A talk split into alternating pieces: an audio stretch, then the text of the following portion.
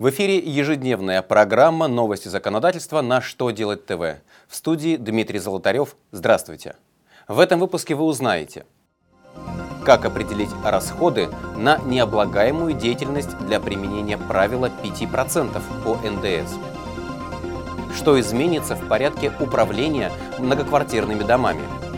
Каковы новые требования к обороту оружия в России? А теперь обо всем по порядку. Не секрет, что если в деятельности компании одновременно присутствуют как облагаемые налогом на добавленную стоимость операции, так и те, которые им не облагаются, то ей нужно ввести раздельный учет входного НДС.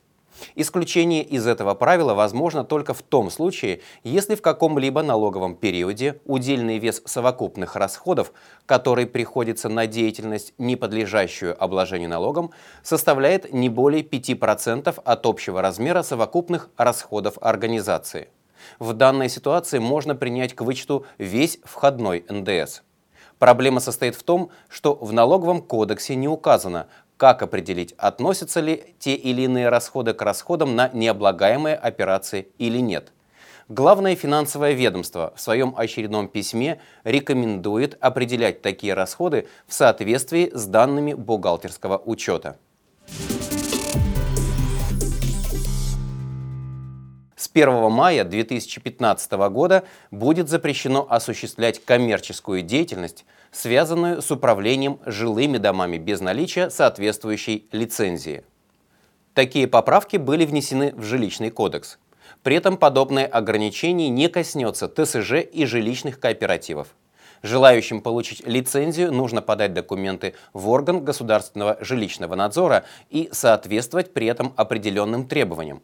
Так, например, должностное лицо заявителя не может иметь судимость за нарушение в области экономики – Лицензии будут выдаваться без ограничения срока действия, а вот территориально они будут действовать только в каком-либо конкретном субъекте.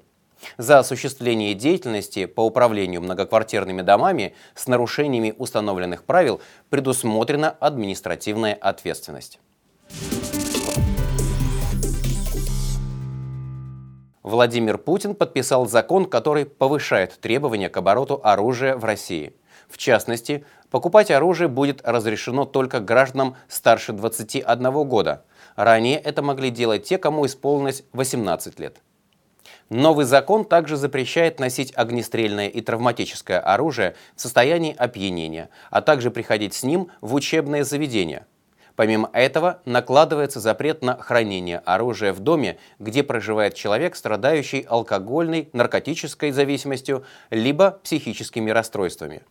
За пренебрежение правилами хранения оружия устанавливается штраф 100 тысяч рублей, а за нанесение им вреда двум и более лицам лишение свободы до двух лет.